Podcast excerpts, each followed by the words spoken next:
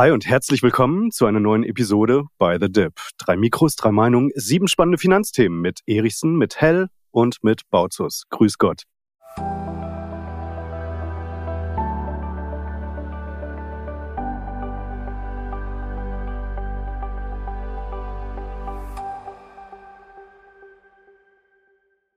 Ja, Lars Sebastian, die Berichtssaison, die läuft auf Hochtouren. Wie habt ihr denn eure Woche so verbracht? Schön mit Bier und Chips auf der Couch und dann auf die Zahlen gewartet oder was war da los bei euch? Also ich für meinen Teil nicht mit Bier und Chips, aber ich muss sagen, ich war ganz überrascht jetzt die jüngsten Zahlen, die wir gesehen haben. Also bei Meta und Amazon, ich habe abends ins Konto geguckt und brauchte gar nicht mehr die Zahlen analysieren oder nachlesen, weil ich schon wusste, dass die beiden offenbar geliefert haben. Aber ich muss sagen, ist natürlich eine spannende Woche und du hast ja auch ein spannendes Thema auf die Agenda damit gesetzt. Ja, ich konnte mich nicht um die Quartalszahlen kümmern. Ich habe die kleine Lücke genutzt, äh, an der nicht gestreikt wird und bin, wie man es vielleicht sieht, am Hintergrund die Weltkarte fehlt, bin wieder zurückgekehrt ins eigene Büro. Also insofern, es ging hier um alles, aber äh, ich habe es geschafft. Ja, und Quartalszahlen, äh, offen gesagt, man kann sie auch am nächsten Morgen noch wahrnehmen. Aber spannendes Thema werden wir sicherlich drüber reden. Ja, also es haben ja ein paar Schwergewichte definitiv Zahlen gebracht. Sebastian hat schon gesagt, also Meta hat, glaube ich, alles platt gemacht. Amazon war auch nicht so schlecht. Aber wir sprechen heute über einen anderen Wert, der nämlich vermeintlich enttäuscht hat, nämlich Alphabet. Das ist unser Thema Nummer eins. Dann sprechen wir über die ASML. Unser drittes Thema ist ein Risiko für Tech-Werte. Da wird uns Sebastian nachher aufklären. Dann sprechen wir über Bill Gates, über Nestlé, Unsere Hörerfrage kommt von Ingo. Die ist gut, finde ich. Sollte man nur in ETFs mit hoher Ausschüttung investieren, fragt er uns. Dazu nachher mehr. Und unser letztes Thema kommt von Lars. Die Trade Republic Bezahlkarte. Was steckt dahinter? Einfach nur ein gutes Logangebot? Fragezeichen. Und wenn das alles Themen sind, die euch interessieren, liebe Leute, dann drückt uns auf YouTube definitiv ein Like, lasst uns ein Like da, Daumen nach oben bitte. Eine 5-Sterne-Bewertung ist ja wohl das Mindeste auf allen gängigen Podcast-Plattformen. Und wenn ihr möchtet, dass wir auch mal ein Thema von euch behandeln, dann schickt uns wie immer eine E-Mail an podcast@by-the-dip.de. Hängt natürlich auch unten drin in den Show Notes. Und jetzt rein ins Thema Alphabet. Eigentlich habe ich es mitgebracht. Ich will aber nicht zu viel Redeanteil hier am Anfang schon ähm, vereinnahmen. Und deswegen gebe ich die Frage an euch weiter. Wie blickt ihr auf die Alphabet-Zahlen? Habt ihr sie verfolgt? Bitte, der Goldmann zuerst. Ach, der Goldmann zuerst. Danke dir, Lars. Ja, natürlich habe ich die Tech-Zahlen und auch von Alphabet verfolgt und muss sagen, ich sage gleich mal vorab, ich bin in Alphabet investiert, ist bei mir im Aktiendepot aktuell eine der kleineren Tech-Positionen, also deswegen gerade mein ja, eine kleinere Position. Also okay. Meta und Amazon, alles richtig gemacht, zumindest in dieser Berichtsphase. Das sind meine größten Tech-Positionen. Ja. Aber ich bin, Timo, und du hast es ja auf die Agenda gesetzt, dass du dazu geschrieben hast, darum bist du weiter bullish. Also ich bin auch positiv mhm. für Alphabet gestimmt und muss sagen, wir hatten ja so Anfang der Woche eine durchwachsene ja, Meldungsorgie nenne ich es jetzt fast mal bei den Tech-Werten. Also Alphabet ging nach unten und andere gingen nach unten, weil so die Investoren, zumindest wenn ich mir die Zahlen anschaue, äh, enttäuscht waren. Und weil, das lese ich so ein bisschen zwischen den Zeilen, viele sich wohl mehr versprochen hatten von KI. Also wir hatten das in der früheren Ausgabe ja schon thematisiert, wo ich auch der Meinung war, dass KI ein Riesenthema ist, dass es ein Riesenthema bleiben wird, dass aber die Erwartungen einfach aktuell noch zu groß sind und die wahrscheinlich nicht in dieser Zeit erfüllt werden können, wo viele es hoffen, dass sie erfüllt erfüllt werden. Und da habe ich so das Gefühl, dass bei Alphabet viele dachten, okay, da werden jetzt konkrete Zahlen benannt, da wird jetzt konkret gesagt, was man mit KI im nächsten Quartal, im Folgequartal und so weiter verdienen wird. Und da hat Alphabet einfach jetzt nicht so diese genauen Zahlen geliefert. Wahrscheinlich können sie es noch gar nicht. Aber ich muss sagen, so ein Rücksatz wie aktuell bei Alphabet werde ich nutzen, um auch die Position jetzt wieder peu à peu auszubauen, weil ich, sind wir mal ehrlich, Google ist nach wie vor die, die Suchmaschine, die alle haben. Und interessanterweise, Microsoft hat ja jetzt KI in Bing implementiert, aber trotzdem hat das jetzt nicht dazu geführt, dass alle auf Bing rennen, weil ich so denke, dass die Leute relativ einfache Suchanfragen auch haben. Und ich habe mich neulich mal mit einem Freund unterhalten, weil ich bin ja total KI-euphorisch. Und dann sagt ein Freund zu mir, na ja, aber das kann ja irgendwie gar nichts. Und dann sage ich, ja, wie? Dann sagt er, naja, ich habe die KI mal gefragt, wer heute Abend Fußball spielt, das kann die mir nicht beantworten, das bringt ja nichts. Und dann dachte ich mir, okay, du hast natürlich bei Google viele einfache Anfragen, die Google noch beantworten kann und beantworten wird weiterhin. Und die KI ist halt weitergehend für ganz spezielle Suchanfragen, wo du promptest. Also von daher muss ich sagen, Google wird sein Rang und diese große Marktreichweite sicherlich nicht verlieren und wird sicherlich mit KI-Implementierung auch deutlich bessere Suchanzeigen und alles ausspielen können. Also von daher bin ich sehr, sehr positiv, dass Google und im Hintergrund natürlich das Unternehmen Alphabet auch weiter prosperieren werden, auch wenn momentan sie in der Anlegergunst etwas durchgefallen sind. Ich bin mir nicht ganz so sicher, weil ich am Ende des Tages oder sagen wir mal so, die, äh, die Unsicherheit in dem Werbegeschäft, das ist für Google, ich habe es gerade nochmal nachgeguckt, äh, 65 Milliarden, das ist immer noch das Kerngeschäft von Alphabet. Und äh, da sind sie ja auch äh, absoluter Marktführer. Darin liegt natürlich auch eine Gefahr. Weil wenn du sowieso schon diese dominante Stellung hast, sie können ihren Marktanteil eigentlich nicht mehr ausbauen. Sie müssen eigentlich das halten, was sie schon haben und dürfen in anderen Bereichen, die wo es anderswo besser läuft, sagen wir mal Cloud-Geschäft und so weiter, da ist schon, hat Microsoft das deutlich bessere Wachstum. Ähm, von daher, ich bin charttechnisch finde ich die Google-Aktie ganz interessant. Ich habe immer mal kurzfristigere Aktionen in dem Papier umgesetzt im letzten Jahr und bin auch einigermaßen rechtzeitig wieder ausgestiegen.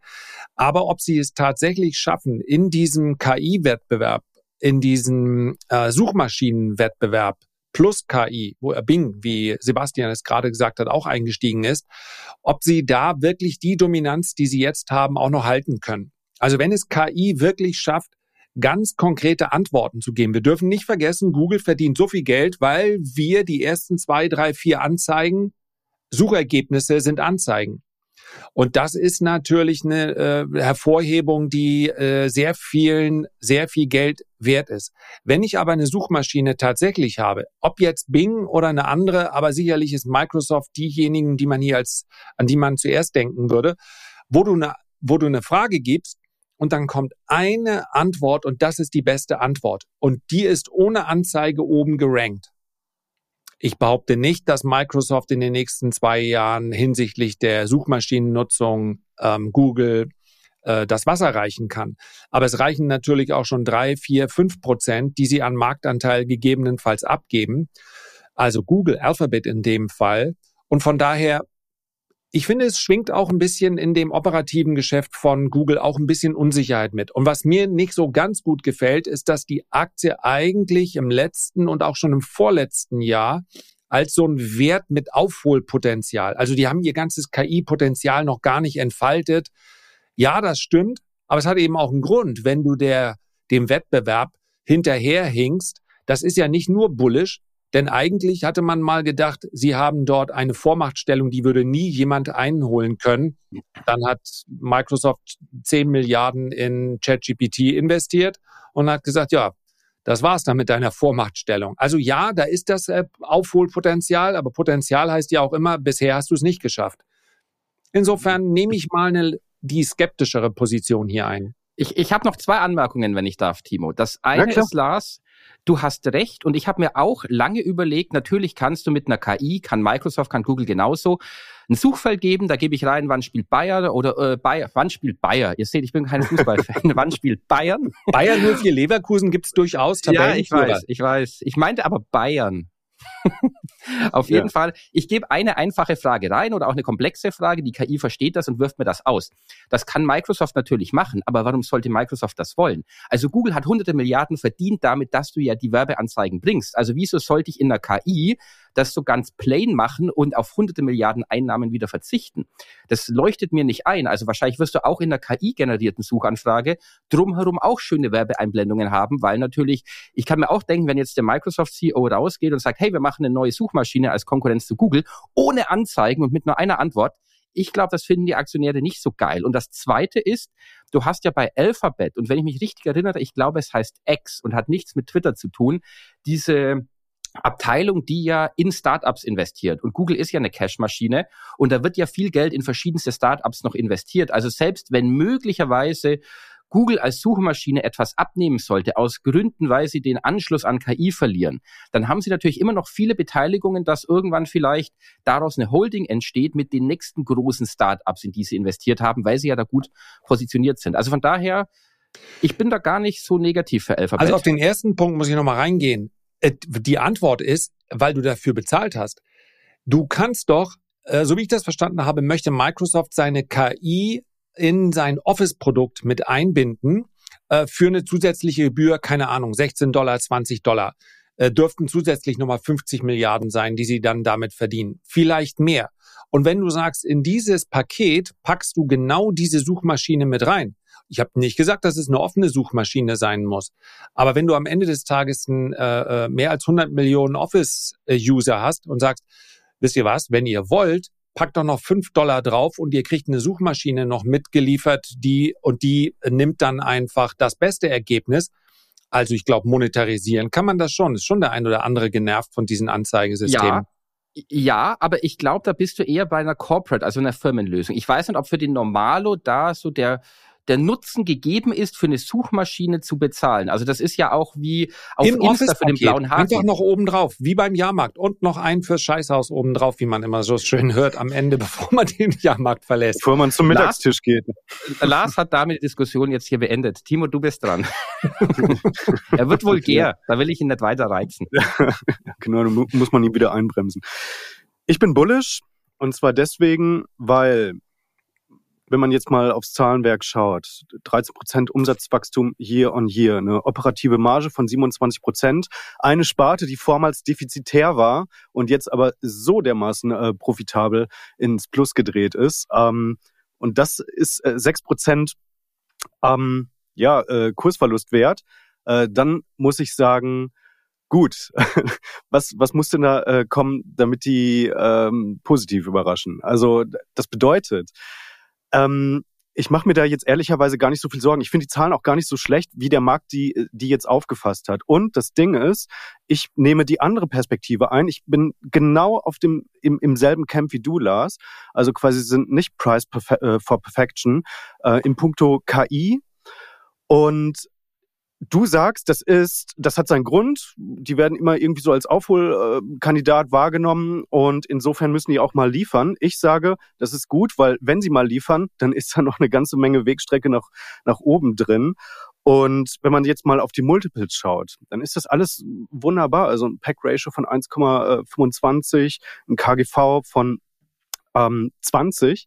Das ist alles grundsolide, finde ich. Also das heißt, im Gegensatz zu anderen, die jetzt auch schon geliefert haben, ähm, hat Alphabet weiterhin das Potenzial. Und ich sehe da auch ehrlicherweise nicht so die ganz große Gefahr, dass die das äh, nicht tun werden, weil sie haben ja im Wesentlichen im Werbegeschäft, da haben sie enttäuscht, weil etwas zu wenig ähm, erwartet, äh, äh, äh, erledigt äh, beziehungsweise geliefert als erwartet. Und da muss man aber auch mal sagen, hey Leute, wir sind gerade in einer Konjunktur, die ist lauwarm. Also das heißt, es ist jetzt gerade auch gar nicht so das, das perfekte Umfeld für dieses relativ zyklische Werbegeschäft. Klar, man muss jetzt drauf schauen, was passiert bei Meta, was passiert bei Amazon, die mittlerweile auch äh, erkleckliche Erträge und Erlöse im äh, Werbegeschäft machen. Und natürlich könnte auch so ein Player wie Netflix dann irgendwann mal äh, ein richtig großer Werbespieler werden. Klar, da muss man drauf schauen. Aber ich bin, ich bin wirklich, also in einem, äh, diese Aktie wird meines Erachtens nach in dem Liquiditätszyklus, der ja zumindest mal höchstwahrscheinlich kommen wird, wird diese Aktie höchstwahrscheinlich innerhalb der nächsten 24 Monate äh, eine, eine 2 vorne stehen haben, in meinen Augen. Ja, die, äh, ja, kann sein. Aber die Frage ist ja, ich finde, wenn man, wenn wir die beiden schon miteinander vergleichen, können wir ja mal hier mit Timestamp nach 14 Minuten äh, raushauen. Äh, Ende des Jahres 2024, da sind wir drin. Welche Aktie wird bis dahin besser gelaufen sein? Microsoft oder Google? Und da sage ich, Microsoft wird besser gelaufen sein. Ja, Microsoft hat das. Ja, haha. Nicht immer nur hier, ja, wahrscheinlich. Und die könnten auch was hilft's mir, wenn Google um 20 Prozent steigt und der Gesamtmarkt aber 25 Prozent? Ja gut, okay, das ist ein, das ist ein Punkt. Aber ich, ich habe die bei mir übergewichtet im Portfolio, also das heißt nochmal extra reingekauft, separat zu dem Nasdaq 100, weil ich davon ausgehe, dass Alphabet besser laufen wird als der. Ja, als aber der das, Nasdaq 100. Äh, Jungs, das zählt jetzt nicht. Wir können nicht machen, äh, ihr sagt dann Google und dann zieht ihr sie selber mit euren Käufen auf 200 Dollar. Das ist dann natürlich nicht fair, ja. Also so. Was, was, soll ich machen? Was soll ich machen? Die Tickets sind halt so groß. Sorry. Also darf ich das Ich habe auch noch 20 Euro, die werfe ich auch in den Pott. ja, siehst du. Also ich darf das werten, als ihr beide glaubt, am Ende des Jahres steht Google höher als Microsoft. Nee, nicht ja, höher. also besser gelaufen. Besser ja, ich, gelaufen. Bin im, ich bin beim Timo. Ja, ich, ich, ich bin beim Timo. Okay. Ich setze auf Alphabet. Also, ich glaube, ich setze ja, ja auch auf Vonovia statt Nvidia. Ihr wisst das. Sehr gut. Ja. Da bleibt ihm die Luft weg. Ja. Also ja, ich lege mich auch fest. Äh, Google wird besser performt haben. Okay, das wird ein enges Ding, enges Höschen, aber schauen wir mal, was, was da rauskommt. Aber dann lass uns jetzt nach einer Viertelstunde auch direkt äh, rüber zum zweiten Wert, nämlich der ASML. Ist meine Frage, perfekter Frühindikator für die Branche. Da sind ja auch ein paar Zahlen gekommen. Jetzt nicht nur in dieser Woche, auch schon äh, davor. Die Zahlen waren durchwachsen. Also Intel hat groß enttäuscht, ähm, AMD war eine große Enttäuschung. Qualcomm hat eigentlich ganz gute Zahlen gebracht, aber der Ausblick war verhalten.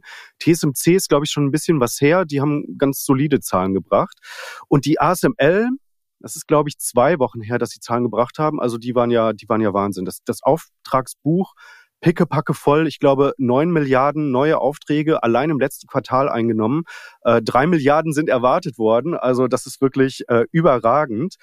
Und der CEO sagt aber, okay Leute, das 2024, das wird eher so ein Übergangsjahr für uns. Und jetzt ist halt die Frage, so ein Van Eck Semiconductor ETF, der ist halt auch insbesondere in den letzten drei, vier Monaten schon sehr, sehr gut gelaufen eigentlich. Und das ist halt die Frage, wo stehen wir denn gerade in diesem Zyklus? Und ist ASML jetzt eigentlich ein guter Indikator dafür, dass es noch auch gut und solide weitergeht in der Branche? Also ich kann gerne mal anfangen. Ich bin aus dem äh, Semiconductor ETF momentan raus. An sich eine schöne Rallye mitgenommen, weil ich äh, die Erwartungshaltung hatte, dass die ja die Ziele, die hier erreicht werden müssen, um die hohen Bewertungen zu rechtfertigen oder sagen wir mal die die Rallye zu rechtfertigen, dass die doch recht hoch sein würden. Und ich bin vor den Intel-Zahlen rausgegangen, weil Intel zwar nicht mehr der Player Number One ist in dem Markt, aber immer noch so eine gewisse Strahlwirkung hat. Und die Zahlen waren ja auch relativ schwach. Ich glaube allerdings, dass es in dem Fall etwas unternehmensspezifisches. Also um es kurz zu machen, ich glaube, dass dieser Zyklus noch nicht vorbei ist. Ich glaube, dass äh, Semi-Halbleiterwerte äh, in den nächsten 18 Monaten höher steigen können. Allerdings war die Rallye eben auch recht steil. Und deswegen war es auch ganz schwer, mit dem Zahlenwerk das zu bestätigen, was sich vorher im Kurs schon manifestiert hatte. Und ich mache es kurz. Mein Fazit lautet äh, Korrektur, gerne auch mal ein bisschen deutlichere. Weiß ich nicht, ob ich die bekomme, aber wenn, dann werde ich in den Sektor gerne wieder einsteigen. Der Zyklus ist noch nicht vorbei. Ganz kurze Unterbrechung, gleich geht's weiter mit By the Dip. Ich hoffe, diese Episode hat dir bis hierhin gut gefallen und wenn dem so ist, dann lass uns doch unbedingt ein Abo da. Folge unserem Podcast auf der Plattform deines Vertrauens, dann verpasst du keine weiteren Episoden mehr und lass uns auch gerne eine Sternebewertung da. Wir würden uns sehr über dein Feedback und über deine Unterstützung freuen. Und jetzt weiter im Text mit Sebastian Lars und mir. Sehe ich ähnlich. Also Halbleiter ist viel eingepreist, hast du viel drin. Ich finde, was man bei ASML gut lernen kann, ist, dass diese, du hast es gesagt, Timo, die Auftragsbestände oder die Eingänge extremst explodiert sind. Also dass da alle waren überrascht, wie schnell sich das Geschäft wieder erholt hat und dass man da halt auch mit schnellen Überraschungen ständig rechnen muss. Aber du hast jetzt auch viel eingepreist und ASML ist jetzt jüngst auf das drittwertvollste börsennotierte Unternehmen Europas aufgestiegen. Also von daher da ist viel drin, aber natürlich mit KI, wir hatten es gerade gesprochen, wird auch entsprechend die Nachfrage nach den Lithografiemaschinen von ASML anhalten. Und TSMC ist ja auch ein großer Kunde. Also von daher haben wir da einen klassischen Schaufelverkäufer auch mit an der Börse. Ja, das ist äh, wirklich erfreulich. Also es heißt ja immer, Europa hinkt so hinterher in puncto Technologie und keine tollen Unternehmen, keine großen Unternehmen, selbst so eine SAP, die mutet ja ein bisschen verstaubt an. Also das, das wertvollste Unternehmen zumindest hier in Deutschland. Aber irgendwie, ja, so richtig so richtig fresh, ähm, also korrigiert mich, wenn ihr das anders seht, aber so richtig fresh muten die jetzt nicht an, dass die da die, die Speerspitze in puncto AI oder auch anderen äh, Technologietrends bilden. Und ASML ist da halt ähm, komplett anders, zumindest in der Wahrnehmung. Also ich glaube, äh, sowohl in der Privatanleger-Community als auch an der Börse. Ich meine, die sind jetzt auch durchgezogen auf All-Time-High. Und warum Frühindikator, das hätte ich vielleicht äh, vorhin schon mit dazu sagen sollen, weil die halt eben diese Ausrüster sind von den äh, Chip-Herstellern. Äh, also die liefern äh, die Maschinen dahin. Und insofern könnte man ja jetzt sagen, wenn die jetzt so ein, so ein pickepacke volles Auftragsbuch haben und so viele neue Eingänge erzielt haben, dass die Branche auch tatsächlich eher davon ausgeht, dass dieser Zyklus eben noch nicht beendet ist, dass das noch weitergeht. Und ähm, ja, insofern wäre das natürlich sehr, sehr interessant, Lars, wie du sagst, äh, eine, eine Korrektur. Wäre ASML für euch denn eigentlich auch so ein Spieler, den ihr euch als Einzelwert in euren Portfolios vorstellen könnt? Oder ist der möglicherweise sogar schon drin? Oder wärt ihr dann eher auch weiterhin auf einer ETF-Lösung? Lars, möchtest du? Ja, also die, ähm, ich hätte gerne, ich muss sagen, in diese letzte Rallye bin ich über Einzelwerte nicht reingekommen. Ähm, wollte ich, aber die sind so schnell am Anfang äh, gestiegen, dass ich kein passendes Chance-Risiko-Verhältnis mehr hatte. Das heißt also, die, äh, ich habe einfach den Einstieg da nicht gefunden. Deswegen bin ich über einen ETF gegangen, der weniger schnell steigt, aber ich habe das Einzelwertrisiko äh, nicht dabei. Also ich war ganz zufrieden. Ich glaube, wir haben 26 Prozent in relativ kurzer Zeit, ist dann auch okay.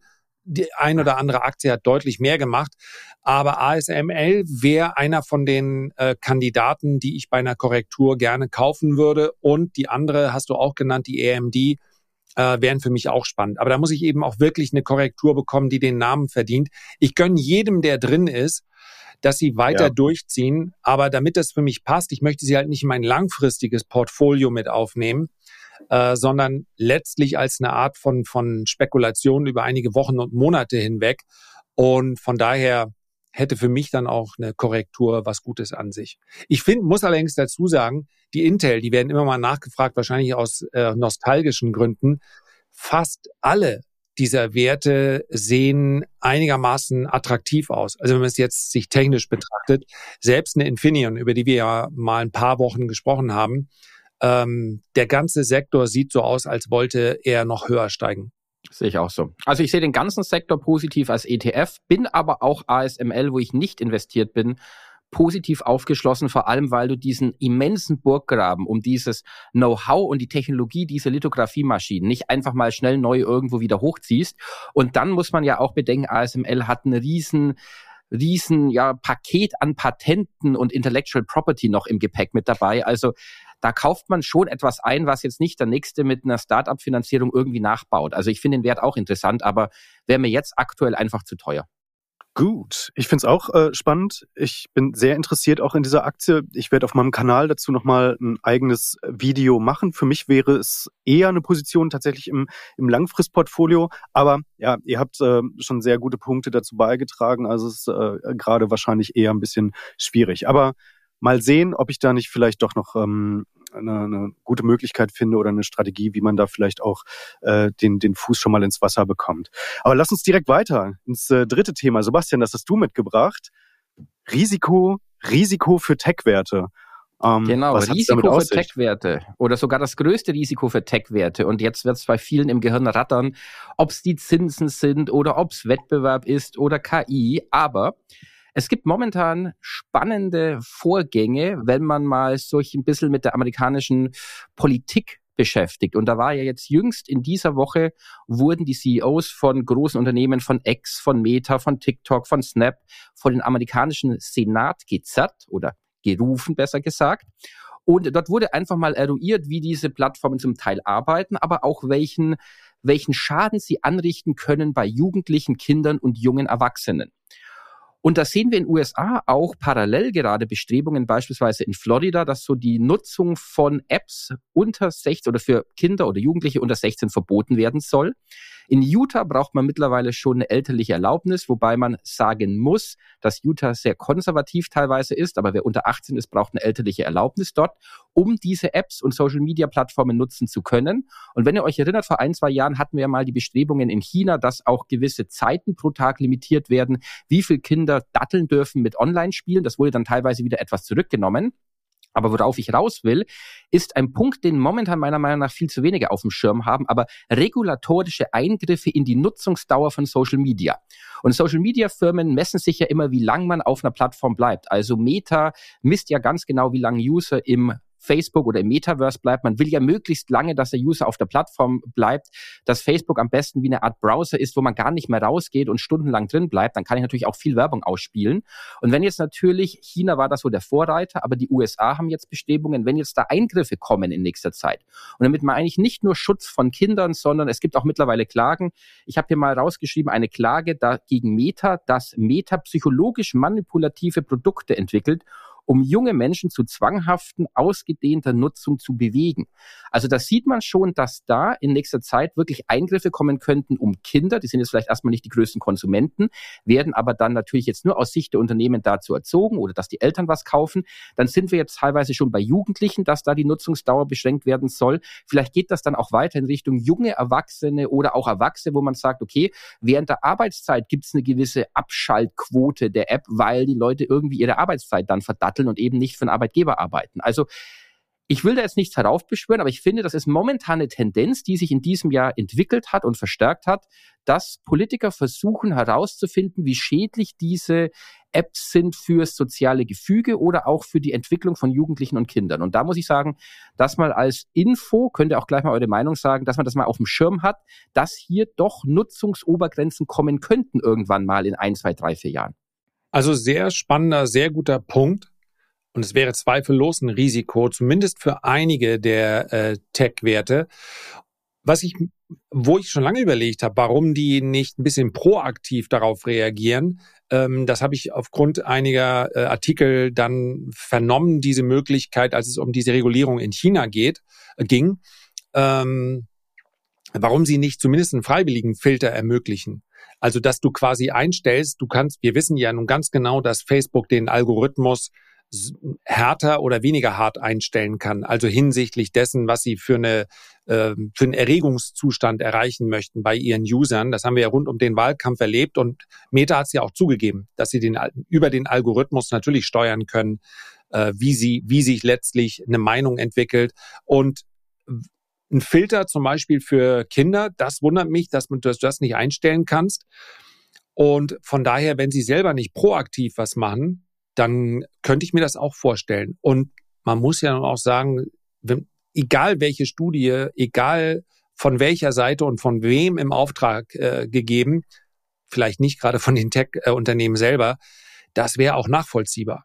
Also das hat teilweise hinterlässt das schon gravierende Schäden. Und ich spreche jetzt gar nicht so sehr von Mobbing oder sonst irgendwas im, äh, im Internet, aber dass das auf Dauer nicht gesund sein kann, dass der Mensch in seiner evolutionären Entwicklung eigentlich noch nicht an der Stelle ist, dass er sagt, er sollte sich überwiegend äh, im Digital nach Kopf nach unten geneigt und äh, mit ähm, Wahrheiten und Wahrheiten, die sich als solche ausgeben, beschäftigen.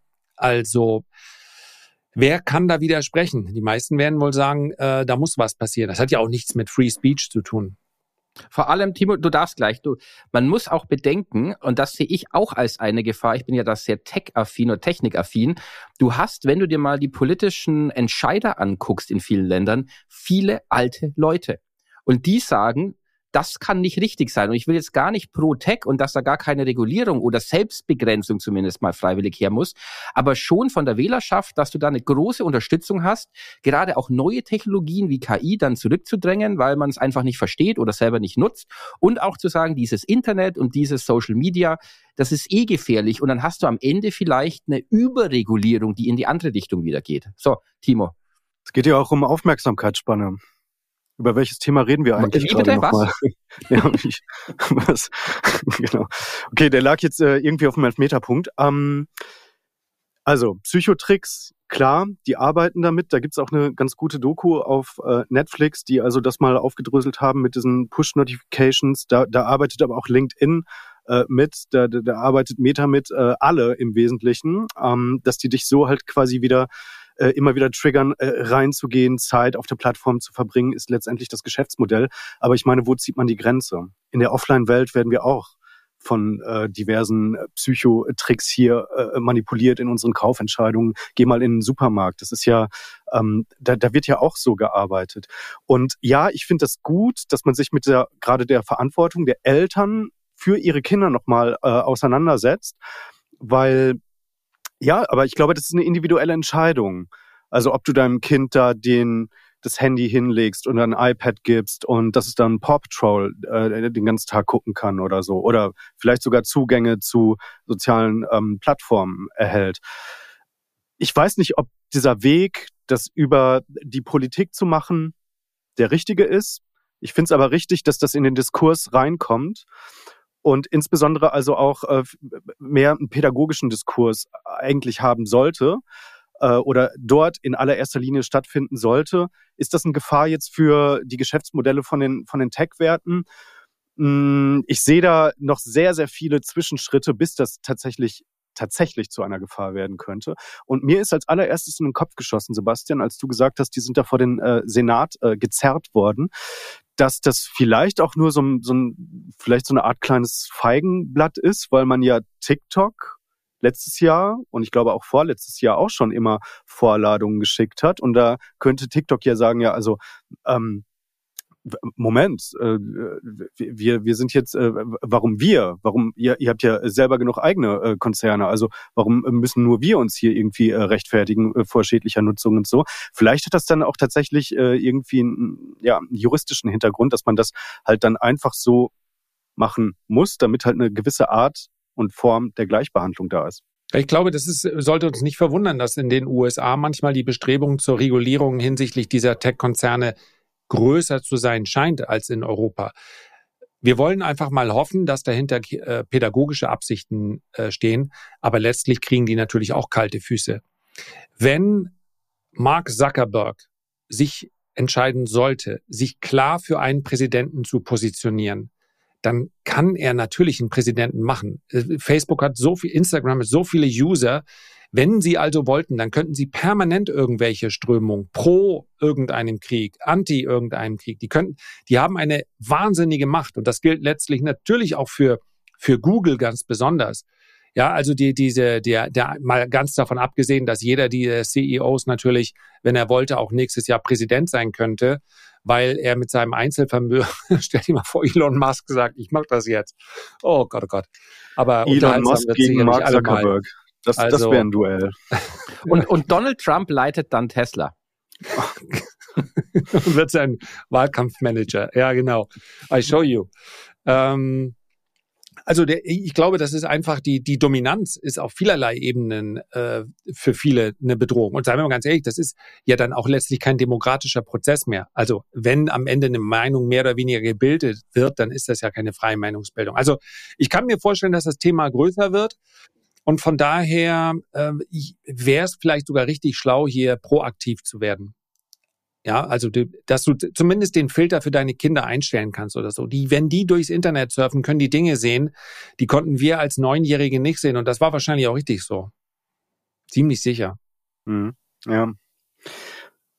Elon Musk gegen Mark Zuckerberg. Ja, das, das, das wäre wirklich ein, ein Wahnsinnsduell. Ja, Elon hat ja sogar gucken, schon bei dem Cage Fight gesagt, er hat, hat was mit der Schulter. Mit der Schulter. Nee, mit dem Rücken. On. Mit dem Rücken. Ach, Rücken. Dieser Lappen. Ja, ja. Er hat doch gesagt, er hat was am Rücken. Ich hab Rücken. Ich hab Rücken. Aber die haben, die haben alle die, die äh, Milliardäre. Ich meine, Jeff Bezos hat auch eine, hat auch äh, die Washington Post. Nee, so, nicht ja, Rücken, ja. aber die Washington Post. der, hat, der, hat eine Zeitung. Der hat es noch auf, den, auf die altherkömmliche Weise gemacht. Elon Musk hat äh, X. Okay, Mark Zuckerberg hat sowieso seine, seine Plattform. Ähm, ja, mal gucken. Mal gucken, was sich der Nvidia-Chef irgendwann mal zulegt. Ja, oder soll ich mal die Überleitung basteln? Was hat ja. eigentlich Bill Gates? Hm. Ja. Fand sie gut oder nicht so? Doch, die war gut. Die war so, wirklich danke. gut. Ja, ja, ja, genau. Was hat Bill Gates? Was hat Bill Gates im Depot? Genau. Das ist ja eigentlich die Frage, ne? Genau. Mach doch mal weiter. Das ist die Frage, ja. Also äußerst galant. Äh, ja, ist mir durch einen, Artikel ähm, aufgefallen. Die Melinda und Bill Gates Stiftung, auch wenn sie in echt äh, nicht mehr ganz so nah beieinander sind, haben sie natürlich noch ihre gemeinsame Stiftung. Und die muss, weil sie auch äh, ein großes Volumen hat, muss regelmäßig melden, in welche Unternehmen sie investiert. Und da dachte ich, das wäre mal ganz interessant, darauf zu schauen, ob man vielleicht von dem ehemals reichsten Menschen auf der Welt, so ganz arm ist er immer noch nicht, äh, vielleicht was lernen kann.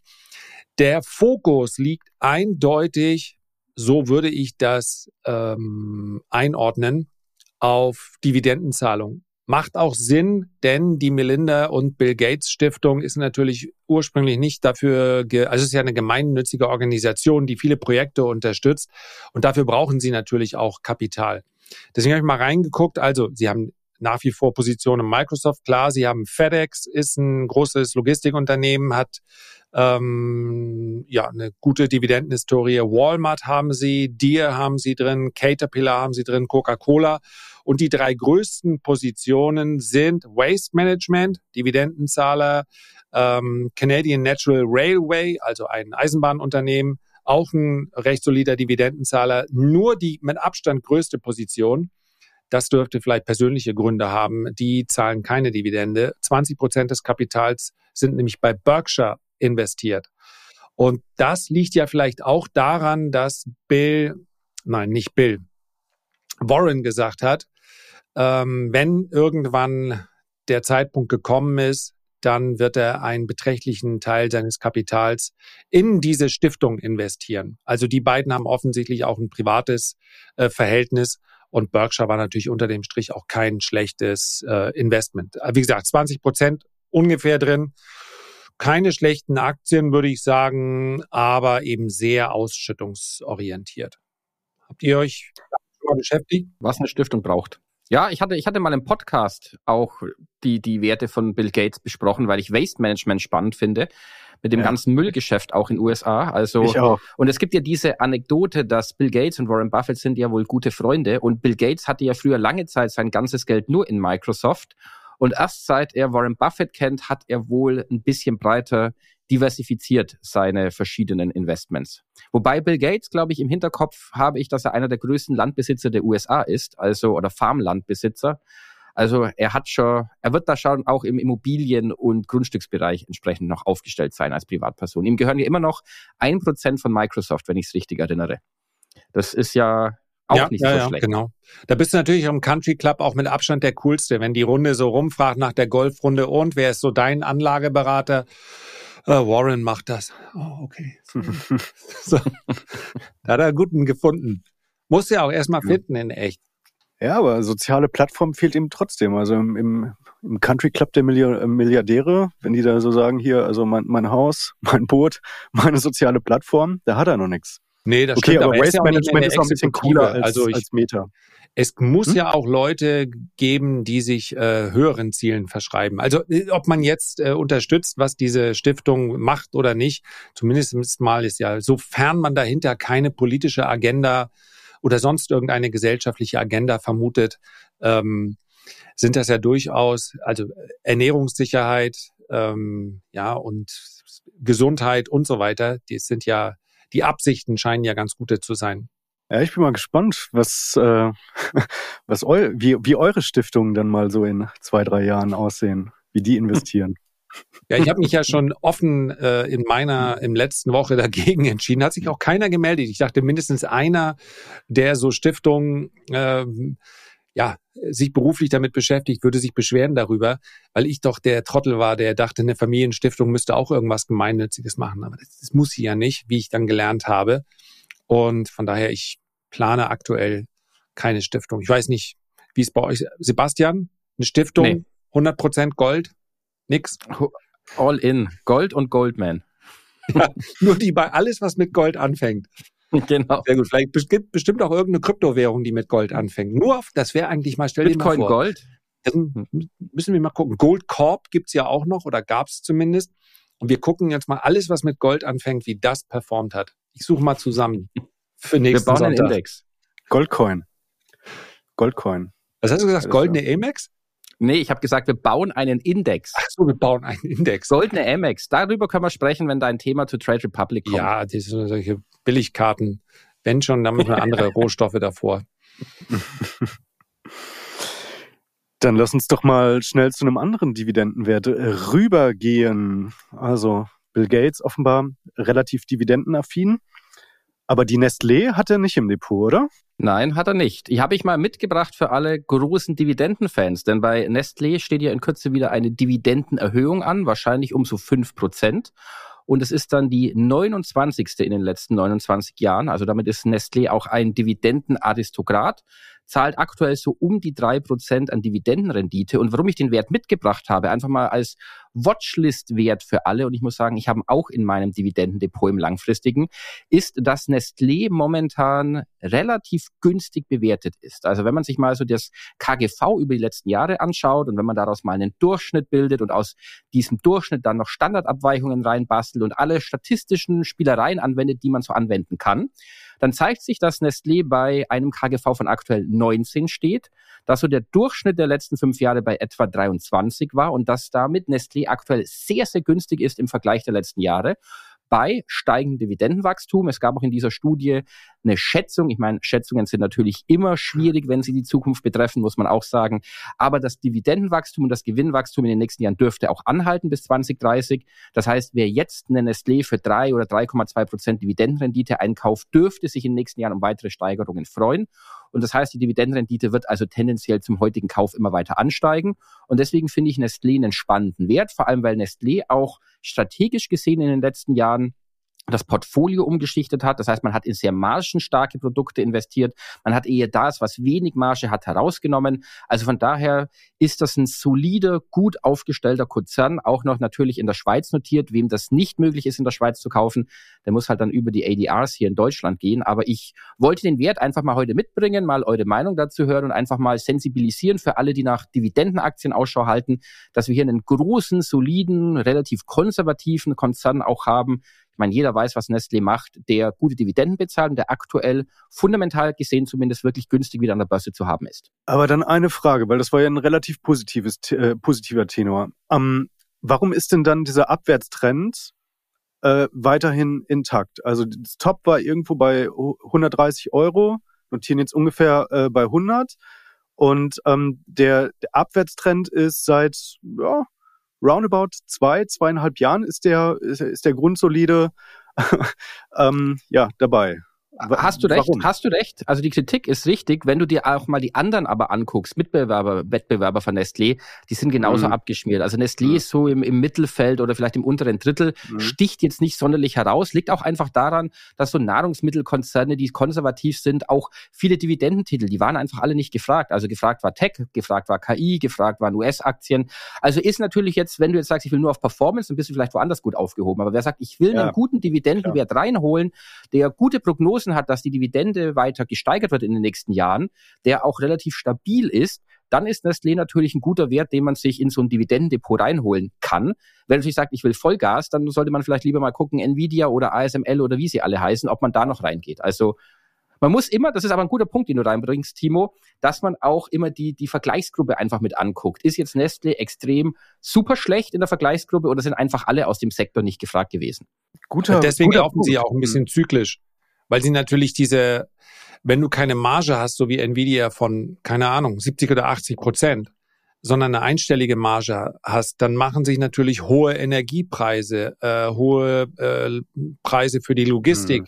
schwächere Absatzmärkte in China machen sich nicht natürlich dann bemerkbar. Aber das Schöne ist ja, für uns als Verbraucher weniger, aber für den Aktionär mehr, dass diese Preiserhöhungen ja erfolgen. Nur die werden dann ja letztlich in den Quartalsergebnissen oder Jahresergebnissen dann erst in der Zukunft sichtbar. Und ich finde, bei Nestlé ist auch ein sehr schönes Beispiel dafür, äh, dass du eben nicht nach der Dividendenrendite fragen solltest. Wenn immer ich das Wort Dividendenrendite höre, dann ist das okay, wenn man sagt, Stand jetzt ist sie zu hoch für so ein Qualitätsunternehmen. Aber wie häufig das als Qualitätsmerkmal genannt wird, ist einfach total irreführend. Die Dividendenhistorie ist entscheidend. Und die ist eben bei Nestlé sehr, sehr sauber. Und ich glaube, die meisten Dividendenanleger machen sich dann auch gar nicht so viele Gedanken über den Kurs, weil du ja eh nicht verkaufen willst. Selbst wenn die Aktie um 50 Prozent steigen würde, dann hast du ja, ähm, behältst du den Wert ja trotzdem, weil du sagst, ich will halt die nächsten 10 und 20 Jahre auch noch Dividenden haben. Also ist ja die Verlässlichkeit der Dividenden viel, viel entscheidender.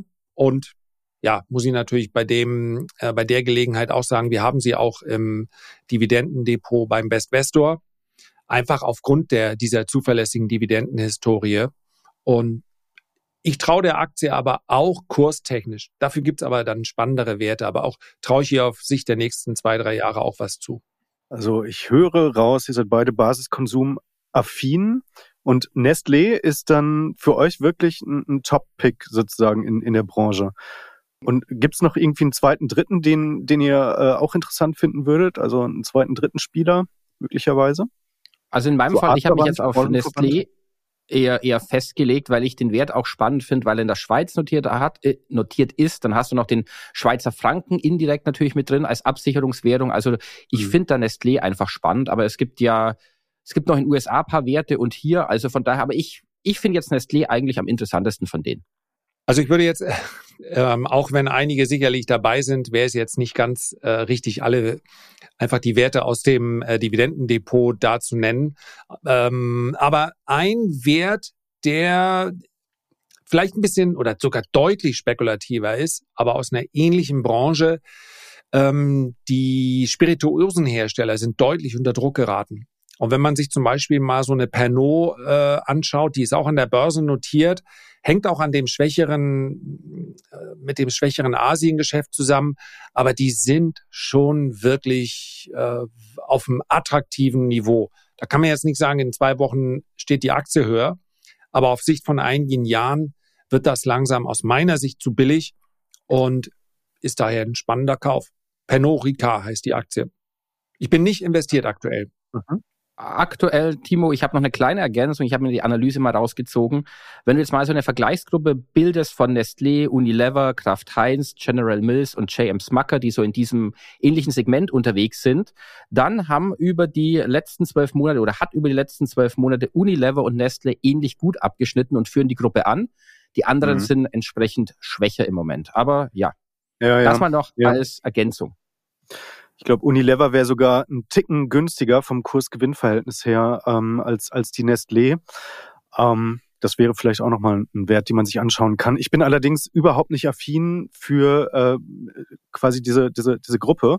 Also ich, ich decke die ja indirekt quasi auch über die ETFs ab. Das wäre aber für mich jetzt überhaupt kein keine, keine Branche, die ich jetzt noch zusätzlich quasi mit, mit einer Einzelposition dann im Portfolio abdecken wollen würde, würdigen wollen würde, weil ich denke, das sollte jetzt ähm, zusätzlich zum ETF äh, World beispielsweise, dass da halt äh, nochmal zusätzlich ein bisschen. Ähm, Aber du hast halt auch deinen Fokus nicht auf Dividenden, denke ich, und auf passiven Einkünften. Nein, nein, nein, nein, ne? genau, dann, genau. Dann ist es auch nachvollziehbar. Sonst kommt man um diese Konsumgüter nicht drum herum. Also ja. ehrlicherweise in den ETFs, also der Einfluss dürfte im Promillbereich liegen. Relativ gering die, sein, die, ja. Die großen genau. Wachstumswerte so viel größer mhm. sind. Aber ja, klar, ist natürlich je, je, ich sag mal, je, ich bin, man sieht's nicht, aber ich bin der Älteste hier im Trio, äh, desto wichtiger werden dann irgendwann auch passive Einkünfte, weil natürlich aktive erfordern Aktivität und das wird mit der Zeit immer weniger. Also insofern, äh, ich baue das Depot auf und ähm, ja, da da kann man es dann auch verorten. Ja. Du kannst ja, Timo, perspektivisch auch verschiedene Strategien fahren. Also ich habe es ja so, ich habe ja ein langfristiges ETF-Depot, da sind die ETFs drin und langfristig breit aufgestellt, dass ich eigentlich nicht reinschauen müsste. Und dann habe ich ein langfristiges Dividendendepot, wo der Fokus auf Dividenden ist, aber auch zu einem Teil ist da auch eine Amazon drin, weil ich von denen so überzeugt bin, dass sie auch noch ein riesen Dividendenzahler irgendwann werden. Aber das ist so langfristig. Das heißt, da ist der Fokus zum großen Teil einfach auf passivem Einkommen und auch verschiedenen Unternehmen, die ich wirklich 20, 30 Jahre halten will. Und dann gibt's noch ein taktisches Depot, wo du halt mal sagst, okay, dann nehme ja. ich mal eine ASML rein für ein, zwei Jahre, weil ich äh, Halbleiterbranche spiele. Also auch so kann man ja verschiedene Strategien fahren und muss nicht unbedingt ein Depot nehmen und sagen, und hinterher hast du so, so so, so einen ganzen Wust aus ETFs und kurzfristigen Positionen und Aktien und kein Mensch kennt sich mehr aus. Also da bin ich für so klare Strategietrennung. Off-Topic. Die Meta zahlt ja jetzt auch eine Dividende. Das ist genau. ja so geil. Also ähm, ja, finde ich finde ich super, dass auch mal einer von diesen äh, Max 7 Werten dann jetzt in die in die Pötte kommt. Ich hätte es ja eigentlich immer von der Amazon gedacht, dass die eher mal äh, diesen diesen Schritt wagen, aber dass das jetzt die Meta macht, also das kam ja sowas von out of the box, also für mich zumindest. Also der Markt hat ja auch super positiv reagiert. Ich glaube, mhm er wollte damit nochmal ganz klar machen, ich mache das Metaverse weiter, aber keine Sorge, ich baller dafür nicht den letzten Dollar raus, den wir haben.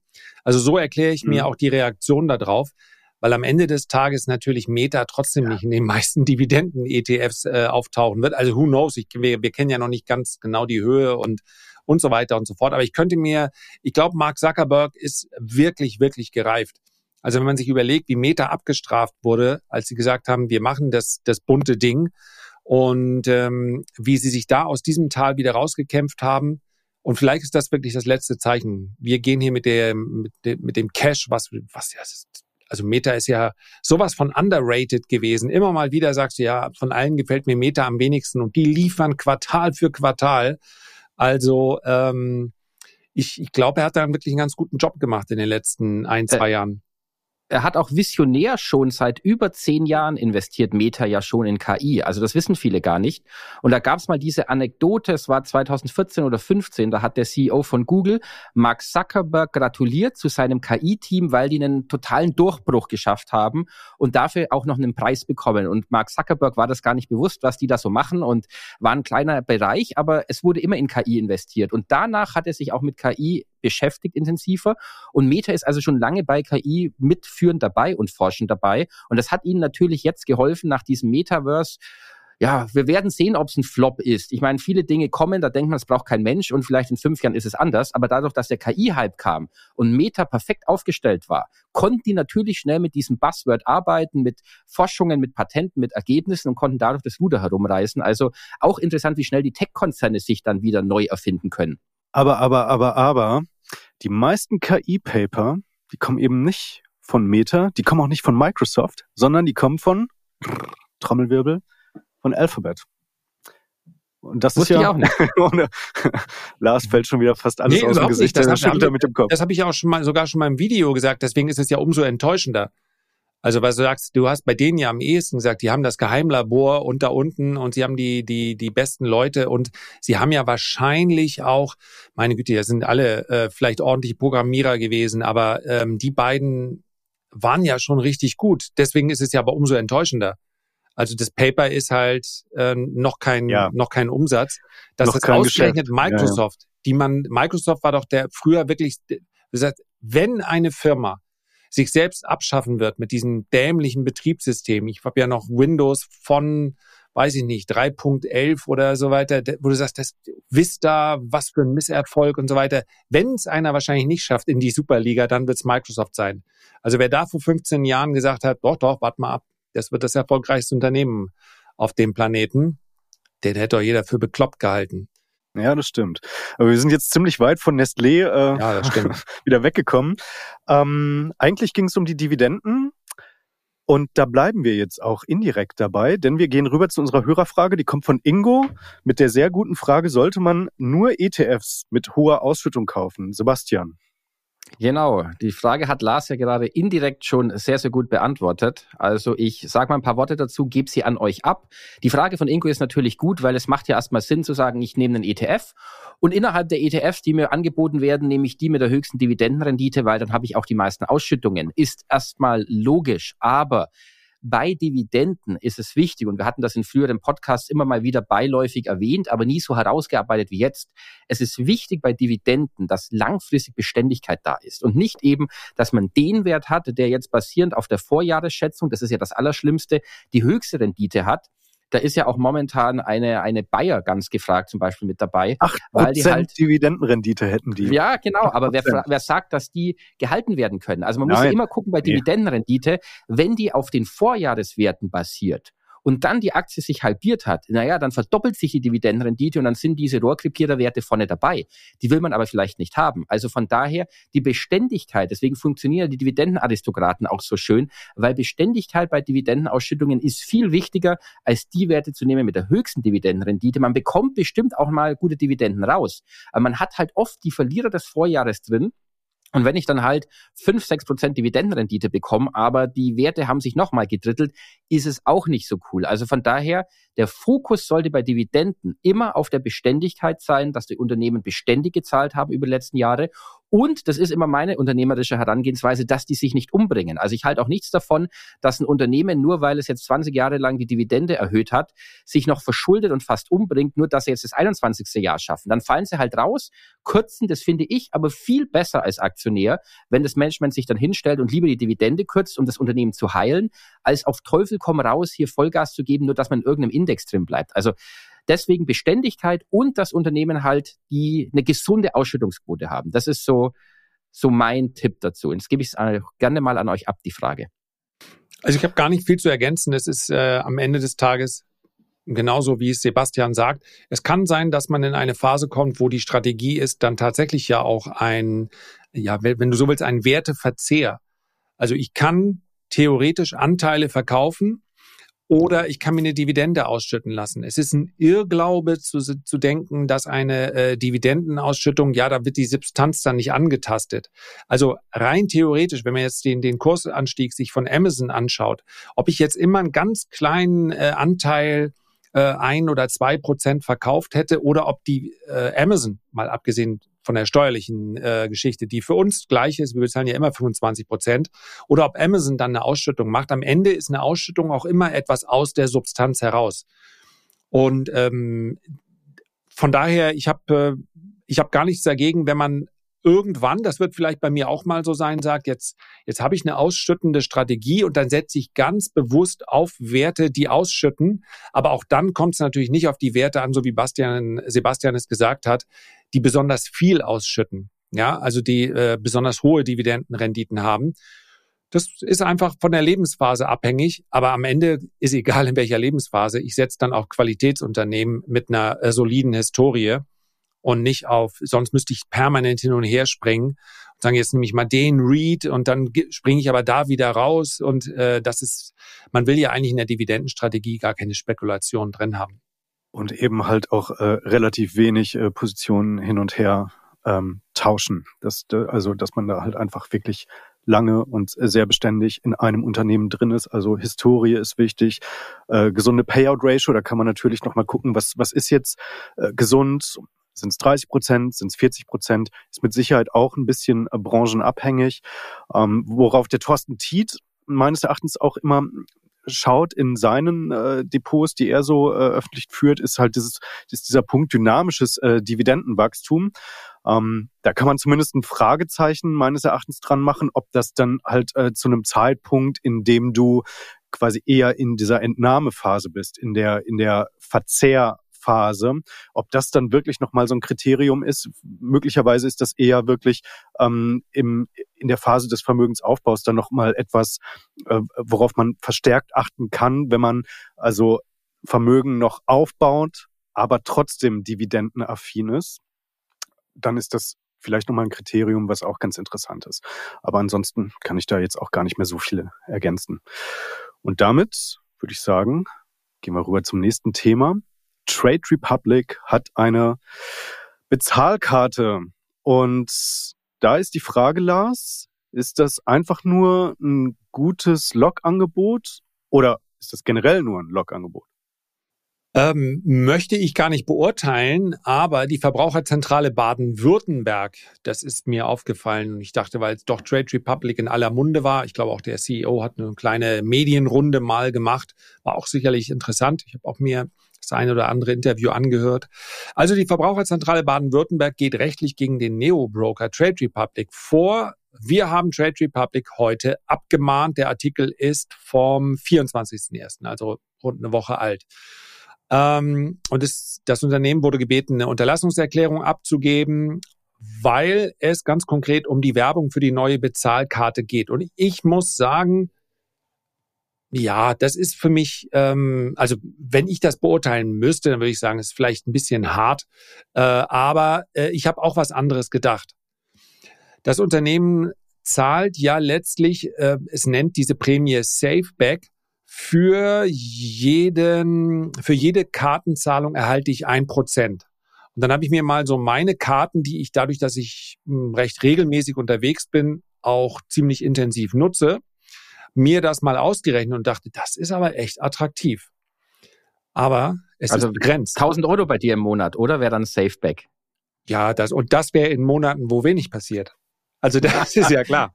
Haben wir ja gelernt. Ja, der, der, der Millionär aus, äh, aus dem Schloss in Glücksburg. Also, ähm, ja, also genau. In schlechten Monaten wären 1000 Euro zurückgekommen. In guten Monaten hätte ich vom Safeback dann gleich den nächsten Business-Class-Flug bezahlen können.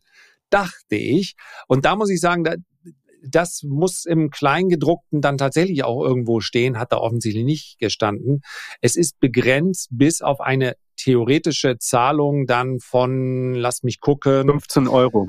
Genau. 15 Und Euro maximal. Das ist nicht genau das gleiche. Ich finde die Idee total super, weil du ja dieses Geld soll man ja dann direkt in einen Sparplan einzahlen.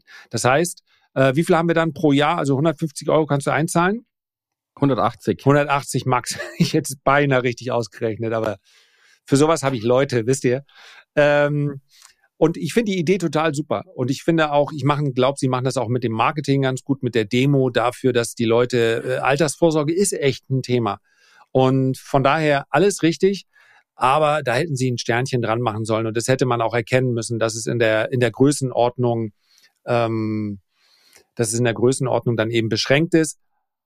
Und der letzte Punkt ist dann vielleicht der ästhetische. Das spricht wieder eher dafür, wenn die Karte so aussieht und haptisch tatsächlich so äh, beschaffen ist, wie es den Anschein hat in der Werbung und wie es auch der CEO beschrieben hat, da muss sie schon sehr cool sein. Also so eine schwere Metallkarte, da kann dann selbst die Black Amex nicht mithalten. Aber das ist natürlich auch nicht das Wichtigste. Also ich werde sie mir mal anschauen und mich dann entscheiden. Aber ja, weiß ich nicht. Wie seht ihr das? Ist das ein Logangebot oder ist das noch erlaubte, äh, erlaubtes Klingeln? Ich würde sagen, das ist erlaubtes Klingeln. Für, für mich äh, passt das. Ich finde das, äh, das Marketing besser als das Produkt, weil sie damit natürlich auch was einläuten. Also ich finde, die, die Karte selber ist gar nicht, äh, gar nicht so das, das Interessante dabei.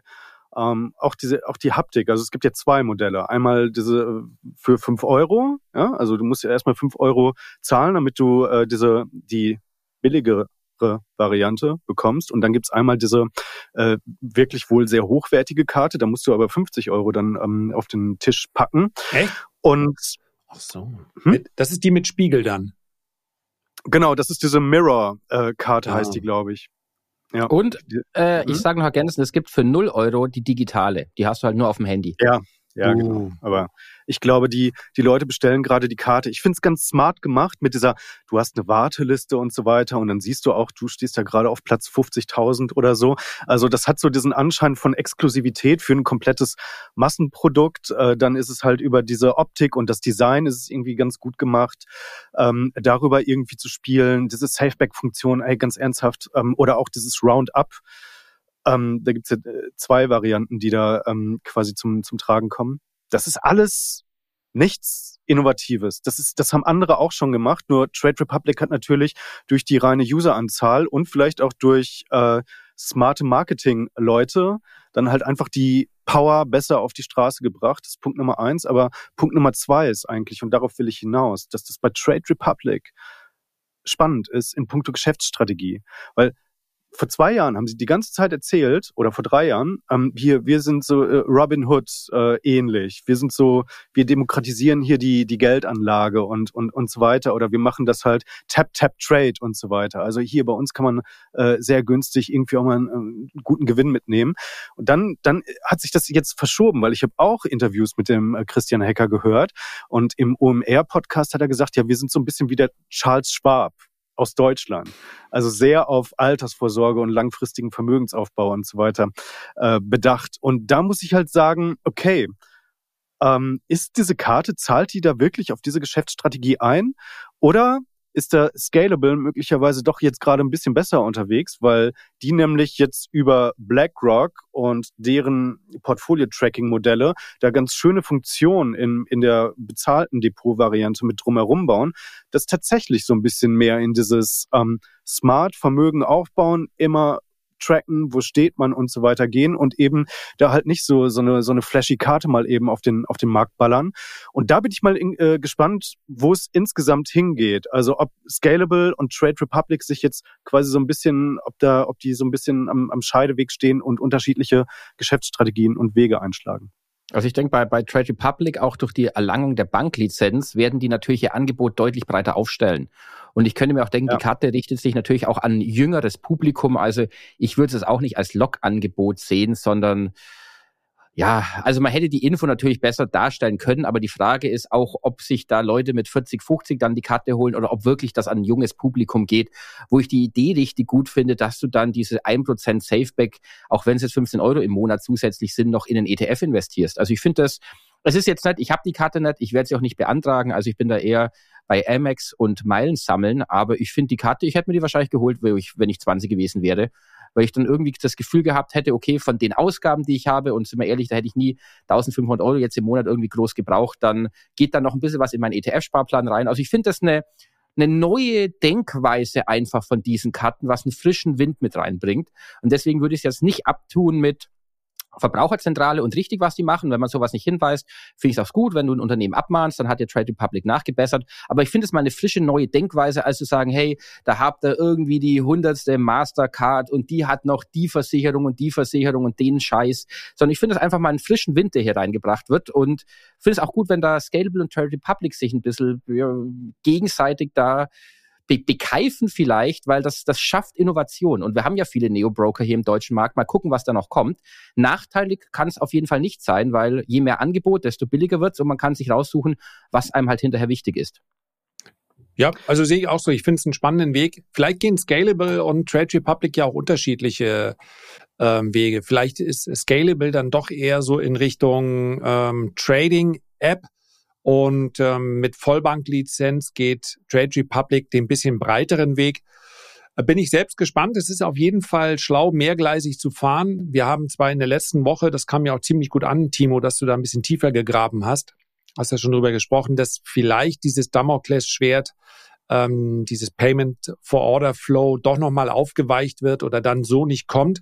Aber sich den Weg noch ein bisschen offen zu halten, ist nicht verkehrt. Sie gehen auf Masse was für mich ehrlicherweise ein bisschen überraschend kam, weil es auch ohne Erklärung kam, ist, dass innerhalb von zwei Wochen äh, offensichtlich ist die Kooperation zwischen Trade Republic und der Citibank äh, beendet. Ja, die Scheine kann man da nicht mehr handeln. Das ist natürlich was, was jetzt nicht äh, mehr kommen sollte. Am Ende wünscht sich natürlich jemand eher mehr Handelspartner als weniger, aber soll heute gar nicht das Thema sein. Kam nur so ein bisschen überraschend. Ähm, und ja, ich schließe mich eurem Fazit an. Äh, alle anderen haben es letztlich auch. Ob du nun Meilen sammelst oder ob du Payback-Punkte sammelst oder ob es Safeback ist, äh, am Ende funktioniert das natürlich nur, wenn du auch wirklich entsprechend Umsätze hast. Aber ähm, Marketing machen sie gut. Vielleicht sitzt Christian Hecker irgendwann zusammen mit äh, Mark Zuckerberg und, und den anderen da bei, vom Senat in den USA und muss sich dann rechtfertigen für seine Karte. ja, du, dann hätte er den US-Markt aufgemischt äh, vorher. Ja. Also äh, dann könnte er sich aber auch ganz entspannt hinsetzen. das stimmt allerdings, das stimmt. Gut, ähm, ich glaube, äh, viel ergiebiger wird das jetzt, also zumindest von meiner Seite nicht mehr. Äh, wie seht nee, ihr ausgeredet. Das? Da ist nichts mehr Ausgeredet, drin. ja, genau. Ist Alles rausgelassen. Genug. So. Ja, genau. Also, vielen Dank, Männer. Wir hören uns nächste Woche wieder und äh, macht's gut, ja? Danke euch. Bis dann. Hasta luego.